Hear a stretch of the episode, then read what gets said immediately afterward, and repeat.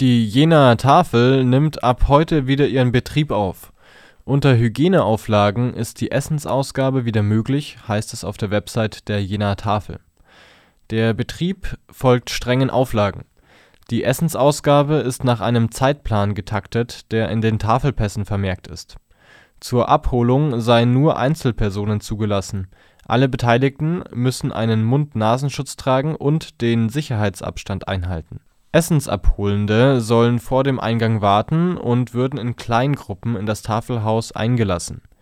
Die Tafelstube und die Kleiderkammer bleiben nach wie vor geschlossen